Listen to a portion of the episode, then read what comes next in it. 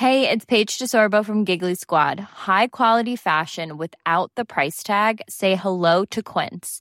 I'm snagging high-end essentials like cozy cashmere sweaters, sleek leather jackets, fine jewelry, and so much more. With Quince being 50 to 80% less than similar brands. And they partner with factories that prioritize safe, ethical, and responsible manufacturing. I love that. Luxury quality within reach. Go to quince.com slash style to get free shipping and 365-day returns on your next order. quince.com slash style.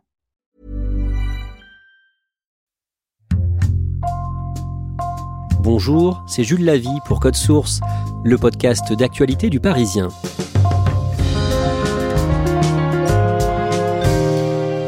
Jean-Michel Blanquer est dans la tourmente.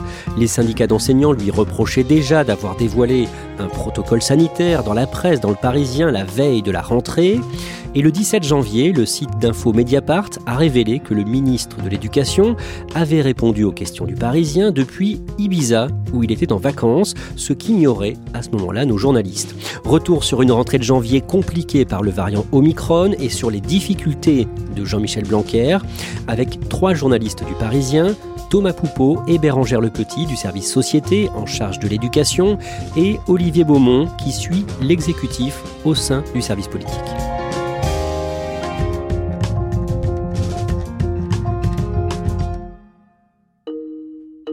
Nous pouvons nous féliciter, dans notre pays, d'avoir réouvert parmi les premiers nos écoles au printemps dernier, le 11 mai, rappelez-vous, et de les avoir maintenues ouvertes. Nous faisons partie des rares pays qui ont fait ce choix, alors même que nous avons été très frappés par l'épidémie. Olivier Beaumont, depuis le printemps 2021, Emmanuel Macron se félicite régulièrement du fait que la France est l'un des pays où les écoles sont restées le moins longtemps fermées. C'est important pour lui? Ah oui, et puis c'est même une spécificité française. Hein. quand le pays a subi un premier confinement au printemps 2020 et qu'ensuite il été décidé de rouvrir les écoles, euh, très vite on a décidé que plus jamais dans la suite de la crise, si un nouveau variant revenait, euh, on ne viendrait à refermer à nouveau les établissements scolaires. Thomas Poupeau, les écoles ont fermé à deux reprises en France pour freiner la propagation du virus, au printemps 2020 et en avril 2021. Pour les parents, à chaque fois, ça a été très compliqué. Oui, ça a été très compliqué parce que d'une part, c'est nouveau les écoles fermées aussi longtemps. Donc, euh, pour les salariés qui ne bénéficient pas du chômage partiel, et ils sont nombreux, il faut s'organiser. Il faut faire appel au système D. Donc, il faut appeler les grands-parents à la rescousse. Il faut euh, profiter de la sieste du petit pour euh, passer ses appels, faire des visios.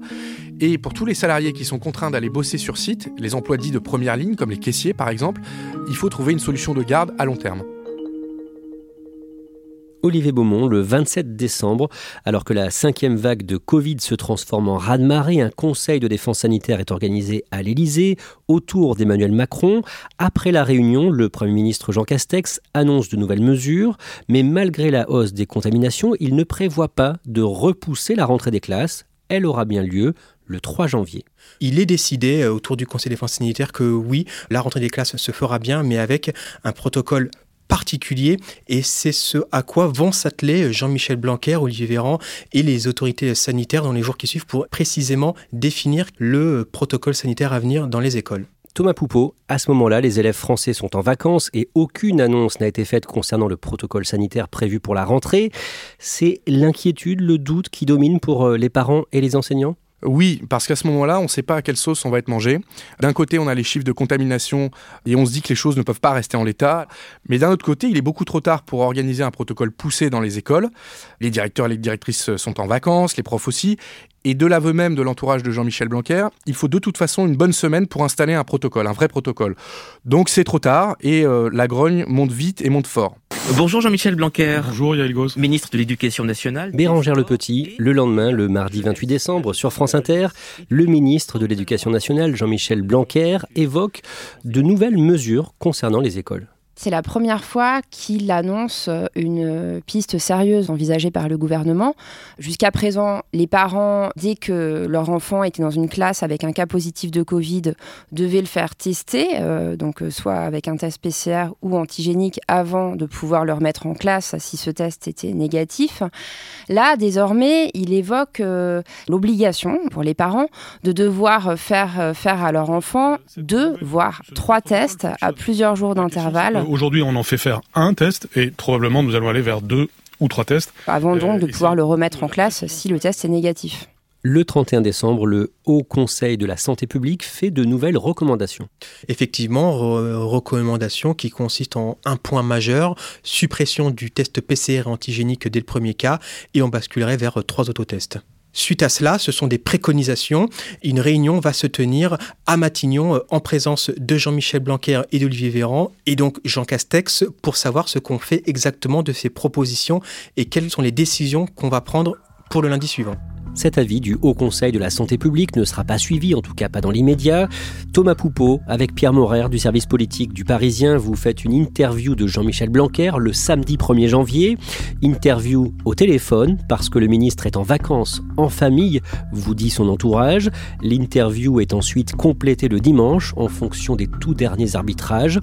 Et vous la publiez dans l'après-midi, peu après 16 heures. Quel est le nouveau dispositif? Donc en résumé, on mise tout sur les tests. Donc dès la découverte d'un cas positif dans une classe, tous les élèves avec leurs parents doivent aller faire un test soit PCR, soit antigénique, donc dans un labo, dans une pharmacie. S'il est négatif, l'élève retourne en classe.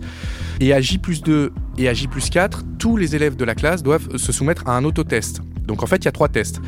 Ces autotests sont censés être donnés gratuitement par les pharmaciens ou les labos lors du premier test. Et pour les autotests, donc à J plus 2 et à J plus 4, une simple attestation sur l'honneur suffit pour euh, rester en classe euh, en disant que le test est négatif. Comment réagit le monde enseignant? C'est un incroyable bad buzz pour le ministre de l'Éducation nationale parce que si en réalité le, le protocole est publié sur le site du ministère en même temps que l'interview sur le site du Parisien, le fait d'en donner les grandes lignes à un média au même moment en fait ne passe pas. Les enseignants ont l'impression d'être méprisés et que dans sa communication, Jean-Michel Blanquer se fiche un peu de la manière dont ils vont devoir s'organiser. L'autre élément de crispation, c'est que l'article est payant et que tous les profs évidemment ne sont pas abonnés au Parisien. Donc pour eux, c'est une gifle supplémentaire. Et en réalité, une heure après publication, l'article passe en gratuit, mais cette forme de communication, à un moment très tendu où les chiffres épidémiques explosent chez les enfants, ne passe vraiment pas. Et Blanquer va traîner ça longtemps, longtemps comme un boulet. Le lundi 3 janvier, c'est la rentrée. Thomas Poupeau, vous appelez plusieurs directeurs d'école dans le Limousin, dans le Rhône ou encore en Bretagne, et ils vous disent qu'ils ont beaucoup de mal à appliquer ce nouveau protocole. Tous parlent d'une usine à gaz, parce qu'avec trois tests à faire par enfant, tenir les comptes, c'est mission impossible. Concrètement, le matin au portail, c'est un enfer. Qui a fait son test? Quand? Euh, Se pose aussi la question des élèves dont les parents ne voudront pas de toute façon faire de test, mais qui déposeront quand même leurs petits. Est-ce qu'on refuse les petits? Est-ce qu'on les isole dans une salle à part dans l'école? Est-ce qu'on ferme les yeux, tout simplement? En fait, on fait reposer la réussite du protocole en grande partie sur les épaules des directeurs, sauf qu'il n'y a pas, dans un premier temps, de moyens supplémentaires. Et le souci ultime pour les directeurs d'école, c'est que comme désormais une attestation sur l'honneur suffit pour remettre son enfant en classe, c'est la crainte des attestations bidons, et donc d'un virus qui circule toujours dans les classes. Les parents d'élèves, eux, peinent à tester leurs enfants, notamment parce que les pharmacies et les laboratoires sont loin d'avoir le stock nécessaire de tests. Dans l'interview au Parisien la veille de rentrée, Jean-Michel Blanquer nous assure que les stocks de tests sont prévus, notamment chez les pharmaciens, que tout a été anticipé pour qu'ils puissent en distribuer aux parents gratuitement. En réalité, les pharmaciens, les labos découvrent la consigne le jour J et n'ont pas du tout les stocks. Alors là, c'est un calvaire pour les parents. Ils doivent faire la queue très longtemps, dès le matin, pour faire tester leurs petits. Et donc, une fois de plus, c'est l'emploi du temps familial qui est chamboulé. Pendant ce temps, les cas de Covid ne cessent d'augmenter. Le 6 janvier, le ministère de l'Éducation publie de nouveaux chiffres sur les cas de coronavirus dans les établissements scolaires depuis la rentrée. Thomas Poupeau, vous écrivez dans le Parisien que ces chiffres donnent le tournis, près de 50 000 cas positifs chez les élèves et plus de 5 600 chez les adultes. Au total, plus de 9 000 classes sont fermées. Est-ce qu'à ce moment-là, vous sentez monter le mécontentement? Oui, évidemment. D'abord parce que ces chiffres de l'éducation nationale sont sans doute sous-estimés. Selon les statistiques qui sont publiques hein, de Santé publique France, on a autour en réalité de 400 000 cas positifs chez les 3-17 ans, c'est-à-dire la tranche scolaire. Donc rien à voir avec les chiffres qu'évoque l'éducation nationale. Alors les pharmacies, les labos, les familles sont submergées et beaucoup de parents, à ce moment-là, avouent faire des attestations bidons. Et beaucoup de directeurs disent dès les premiers jours qu'ils n'appliqueront pas la totalité du protocole. En fait, l'école craque de partout dès les premiers jours. Dans la soirée du jeudi, les directeurs d'école reçoivent un mail du ministère de l'Éducation nationale, ministère qui annonce que le protocole va être légèrement assoupli. Ben, il fallait faire un geste, c'est assez clair. Le très léger assouplissement dit que désormais, si un élève est positif alors que toute la classe a déjà démarré un parcours de trois tests, il n'est pas nécessaire de repartir à nouveau pour trois tests, parce que sinon c'était sans fin. Le lendemain, Bérangère Le Petit, Jean-Michel Blanquer intervient sur la chaîne de télévision CNews. Il justifie le renforcement du dispositif depuis cette rentrée de janvier. Bien sûr que c'est dur, bien sûr que c'est compliqué, je l'ai dit. Il rappelle son objectif euh, qui est celui de garder les écoles ouvertes. Donc le grand enjeu d'abord, c'est d'être euh, tous solidaires, unis pour réussir nos objectifs qui sont au service des enfants tout simplement, c'est-à-dire avoir l'école ouverte au maximum. En fait, il dit je vous comprends, mais c'est le prix à payer pour garder les écoles ouvertes dans le pays. Le vendredi 7 janvier, après cette rentrée très compliquée pour les enseignants et les parents, une réunion est organisée entre Jean Castex, Olivier Véran et Jean-Michel Blanquer parce qu'ils partent tous d'un constat, ça ne fonctionne pas. Il faut trouver des solutions pour répondre à la colère des parents et des enseignants. Et qu'est-ce qu'on se dit à cette réunion? C'est qu'il euh, faut alléger le protocole. Olivier Véran évoque notamment des pistes, notamment le fait de passer par trois autotests. Cette piste n'est pas pour autant validée par Matignon. Jean Castex va encore se donner le week-end hein, avant de trancher définitivement. Le même jour, les syndicats de l'éducation nationale se rencontrent et à l'issue de la réunion, la quasi-totalité d'entre eux décide de lancer un appel à la grève pour le jeudi 13 janvier. Thomas Poupeau, qu'est-ce qu'il reproche précisément à Jean-Michel Blanquer? Il lui reproche d'abord sa communication, c'est-à-dire de parler d'abord aux médias et après aux personnels enseignants. Surtout que c'est pas la première fois qu'il procède de la sorte. Et puis, sur le fond, il lui reproche de ne pas mettre les moyens pour garder les écoles ouvertes. Eux veulent des masques FFP2, ils veulent euh, des embauches pour alléger les effectifs, ils veulent des capteurs de CO2 dans les classes. En réalité, ils n'auront rien de tout ça. Bérangère Le Petit, à ce moment-là, vous écrivez aussi que partout en France, les rectorats essaient de recruter en urgence des remplaçants et ils se tournent notamment vers les profs En fait, ce qu'ils cherchent avant tout, c'est à recruter du personnel expérimenté. Et dès le mois de décembre, partout dans le pays, les rectorats envoient des mails euh, ou appellent euh, les personnels récemment partis de l'éducation nationale en 2020 ou 2021 Sauf que le problème, en fait, c'est que ce sont des gens euh, qui parfois sont bien contents d'avoir arrêté de travailler, ont connu euh, le début de la crise épidémique, connaissent les conditions de travail dégradées euh, dans lesquelles bah, ils doivent exercer leur métier. Et en fait, ils refusent. La plupart ne donnent pas suite à ces propositions. La tentative fait un peu chou blanc. Nous accueillons Jean Castex. Bonsoir, monsieur le Premier ministre. Bonsoir, madame Lapix. Le lundi 10 janvier, le soir, Jean Castex est l'invité du journal de 20h de France 2 et il annonce un assouplissement du dispositif dans les écoles. Il annonce donc la possibilité que nous avons donc décidé, que je vous annonce, en réalité de pouvoir recourir à trois autotests. Plutôt qu'un PCR et deux autotests, et que des autotests. Exactement. trois autotests suffiront, plus besoin de, de tests PCR pour que les enfants puissent revenir à l'école. Olivier Beaumont, est-ce que c'est un désaveu? Pour Jean-Michel Blanquer. C'est la lecture que certains ont voulu faire, hein, notamment les adversaires politiques. Hein, euh, le ministre de l'Éducation nationale, lui, a une lecture un petit peu différente. Quand Jean Castex prend la parole, il fait des annonces sanitaires et aussi des annonces qui concernent l'éducation nationale. Et donc, comme c'était une thématique interministérielle, il avait été décidé d'un commun accord que ce soit Jean Castex qui prenne la parole ce soir-là.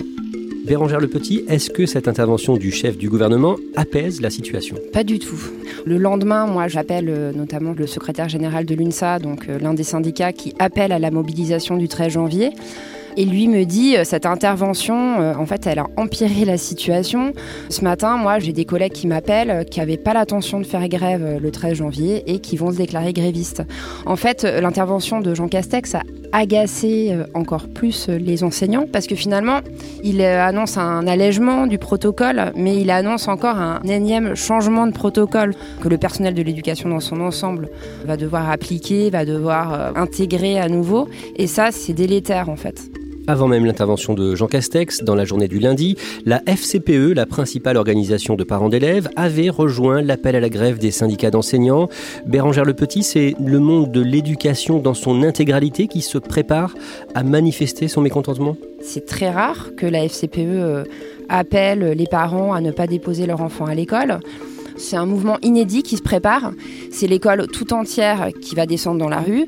Donc à la fois les enseignants, les parents, sans doute euh, accompagnés de leurs enfants, les médecins, les infirmières scolaires et aussi les cadres euh, dirigeants de l'éducation nationale, les inspecteurs d'académie, les proviseurs, les principaux de collège, les directeurs et directrices d'écoles maternelles.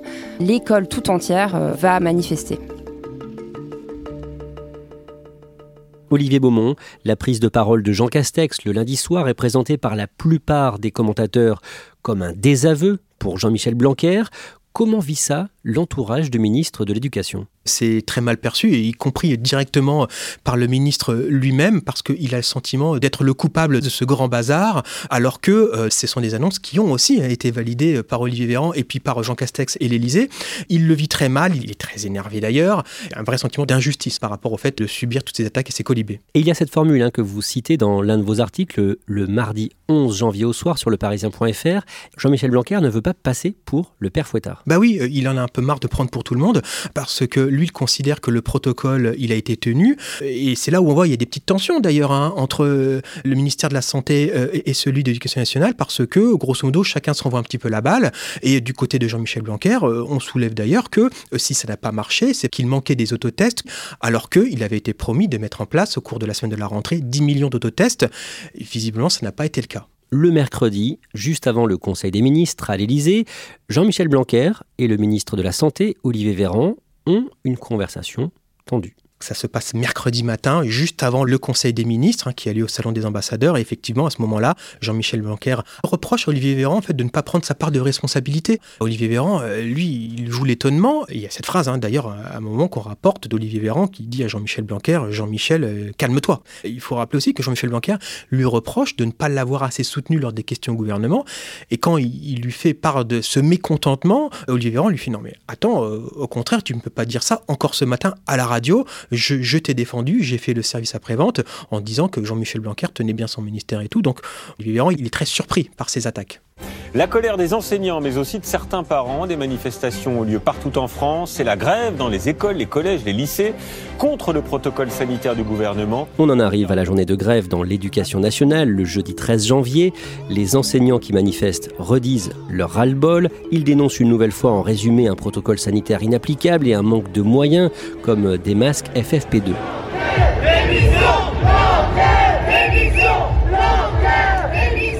Bérangère Le Petit, dans quelle mesure le mouvement est-il suivi? Le mouvement est très suivi. C'est donc un, succès hein, pour les, syndicats d'enseignants, les associations de parents. Au total, dans la France, euh, le ministère de l'Intérieur compte 80 000 manifestants, donc il y a beaucoup de cortèges un peu partout. Le ministère de l'Éducation nationale, lui, dit que c'est 30% du personnel de l'éducation qui s'est mobilisé. Les syndicats avancent, comme toujours, des chiffres plus importants. Ils disent qu'il y a 60% des enseignants qui ont suivi le mouvement. C'est quand même très important. Le lendemain matin, Jean-Michel Blanquer est l'invité de France Info et il promet des renforts et des moyens supplémentaires. Il annonce des moyens et des renforts, mais il annonce aussi un changement de méthode. Il dit qu'il va rencontrer désormais les syndicats d'enseignants avec euh, les ministères de la Santé et de l'Éducation toutes les deux semaines. Depuis hier, c'est d'institutionnaliser le fait de parler entre santé, éducation nationale et organisation. Ce sera toujours à trois comme ça. Ce sera deux fois par mois. Euh, cela permettra à la santé, au ministère de la Santé, d'expliciter un certain nombre de choses. Par ailleurs, euh, il annonce donc des embauches. 3300 contractuels vont rejoindre en fait les effectifs de l'éducation nationale dans les semaines à venir. Il va y avoir 70 millions de masques chirurgicaux qui vont être distribués dans les écoles, 5 millions de masques FFP2. Et il annonce aussi euh, le renforcement d'un fonds euh, pour euh, favoriser l'installation de capteurs CO2 et de purificateurs d'air dans les écoles. Thomas Poupeau, les syndicats se réunissent ce jour-là. Quelle suite vont-ils donner au mouvement? Ils veulent surfer sur le succès de la mobilisation. Dans la foulée, plusieurs d'entre eux appellent à une nouvelle journée d'action y compris par la grève, je cite, pour la journée du 20 janvier. Et ils appellent chaque établissement à lister leurs problématiques. Et puis, leur nouveau cheval de bataille, c'est de demander le report des épreuves du bac prévues en mars à juin. Ils jugent les syndicats que la préparation a été trop chaotique et sur ce point, le gouvernement serait d'accord avec eux et l'envisage sérieusement. Le lundi 17 janvier, le site d'information Mediapart révèle que lorsque Jean-Michel Blanquer a parlé aux Parisiens le week-end précédent la rentrée, il était en fait dans l'archipel espagnol des Baléares, à Ibiza. Les deux journalistes qui ont réalisé cette interview, vous Thomas Poupeau et Pierre Morer, ne savaient pas que le ministre était à Ibiza à ce moment-là. Les syndicats d'enseignants pointent un symbole terrible, Olivier Beaumont, et la gauche réclame sa démission. Oui, parce que Ibiza c'est forcément connoté bling bling, jet set.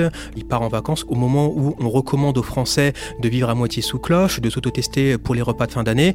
L'opposition est très remontée parce que ça rajoute une pièce de plus dans le jukebox. Hein. Jean-Michel Blanquer, ça fait déjà 15 jours qu'il est acculé par les oppositions qui réclament sa démission sur la crise sanitaire et sur la gestion politique. Et c'est vrai que cette séquence d'Ibiza ne fait qu'ajouter du mécontentement et de la colère à tous ses adversaires politiques. Monsieur le ministre, votre gestion de la crise sanitaire à l'école vire au fiasco et nous interroge quant à la légèreté avec laquelle vous l'abordez. Votre faute politique n'est pas d'avoir pris des vacances, mais de ne pas avoir fait vos devoirs de vacances en présentant plus tôt et de manière concertée votre protocole. Il y a, je le reconnais, une symbolique. Il se trouve que le lieu que j'ai choisi, j'aurais dû en choisir sans doute un autre. La symbolique, je la regrette. Mais pour le reste, Madame la députée, depuis deux ans, avec la majorité, avec mes équipes, avec tous les professeurs de France, nous tenons la politique de l'école ouverte. C'est cela qui est l'essentiel et nous ne nous perdons pas dans l'accessoire. Olivier Beaumont, vous, vous révélez euh, le mardi 18 janvier que Jean-Michel Blanquer s'est marié. Le week-end du 15 et 16 janvier, avec la journaliste Anna Cabana, on savait qu'ils étaient ensemble. Olivier Beaumont, Jean-Michel Blanquer est affaibli aujourd'hui politiquement, au pire moment, en pleine crise sanitaire. Est-ce qu'il va pouvoir rester au gouvernement? En pleine crise sanitaire, il y a trois mois de l'élection présidentielle, donc euh, par ricochet, ça peut aussi fragiliser euh, le potentiel candidat Emmanuel Macron. Est-ce que pour autant l'hypothèse d'une démission est crédible? Ne le pense pas. Nous sommes à trois mois de la présidentielle et si Emmanuel Macron acceptait la démission ou ici démissionnait son ministre de l'Éducation nationale, ce serait aussi un revers politique pour le président de la République.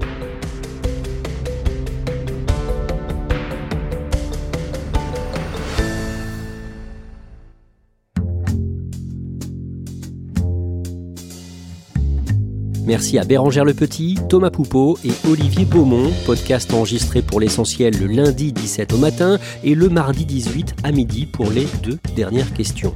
Cet épisode de Code Source a été produit par Clara Garnier-Amouroux et Thibault Lambert. Réalisation Julien Moncouquiole. Code Source, le podcast d'actualité du Parisien, est disponible sur toutes les plateformes. Nous publions un nouvel épisode chaque soir de la semaine. Pour n'en rater aucun, n'oubliez pas de vous abonner. Et puis si vous aimez Code Source, n'hésitez pas à laisser un commentaire sur votre application audio préférée. Vous pouvez aussi nous écrire directement code source at leparisien.fr.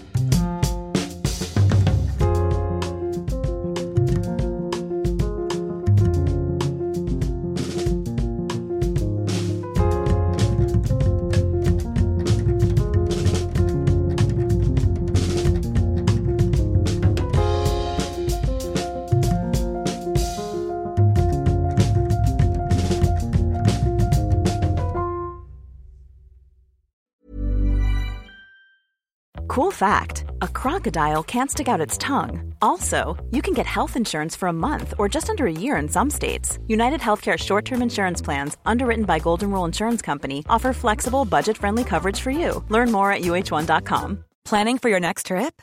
Elevate your travel style with Quince. Quince has all the jet setting essentials you'll want for your next getaway, like European linen, premium luggage options, buttery soft Italian leather bags, and so much more and is all priced at 50 to 80% less than similar brands. Plus, Quince only works with factories that use safe and ethical manufacturing practices. Pack your bags with high-quality essentials you'll be wearing for vacations to come with Quince. Go to quince.com/pack for free shipping and 365-day returns.